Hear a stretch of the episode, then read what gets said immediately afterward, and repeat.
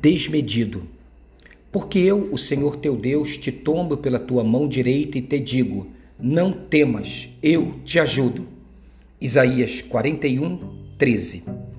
Quem dera se fosse só o aumento da frequência cardíaca, a aceleração da respiração, a musculatura rígida e a pupila dilatada.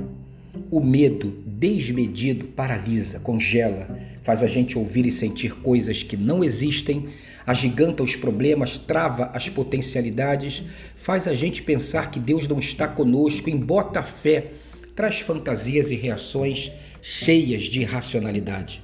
Ou seja, o medo desmedido machuca a vida. O problema não está no medo, acredite, sem o medo sua vida simplesmente não se manteria. O medo traz a noção exata e saudável do risco, do perigo, dos limites. O medo faz a gente parar e poupar a vida. O problema está no desmedido. Tudo desmedido machuca a ira desmedida, a fome desmedida e até o amor desmedido é destrutivo. Por isso, o desmedido precisa ser estrategicamente combatido, porque vencê-lo não é fruto de um ato, mas a consequência de um processo que precisa ser iniciado. Então, para lhe ajudar, sugiro: escreva sobre os seus medos, coloque-os no papel Trace um plano de oração, comece a falar com Deus sobre os seus medos. Peça conselhos, fale dos seus medos com pessoas certas. É preciso dar palavra aos medos, é preciso fazer com que esses medos falem.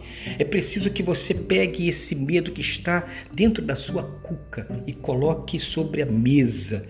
Ver exatamente aquilo que existe de real ou seja, conhecer o seu medo, dar palavra a esse medo. Preenche então a sua mente com promessas de Deus, como o texto lido acima de Isaías 41. Pare então de olhar o todo e foque naquilo que está à sua frente, naquilo que precisa ser feito. E então, em cima de tudo isso, seja prático por etapas. Trabalhe pequenos avanços um pouquinho só já é um grande avanço.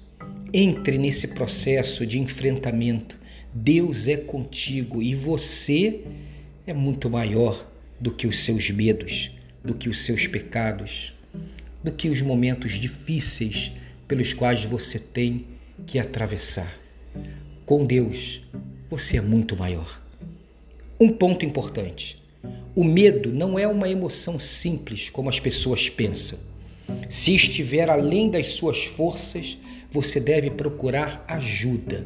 A psicologia e a psiquiatria, assim como a psicanálise, são bênçãos de Deus na vida da humanidade. Afinal, somos humanos, todos nós.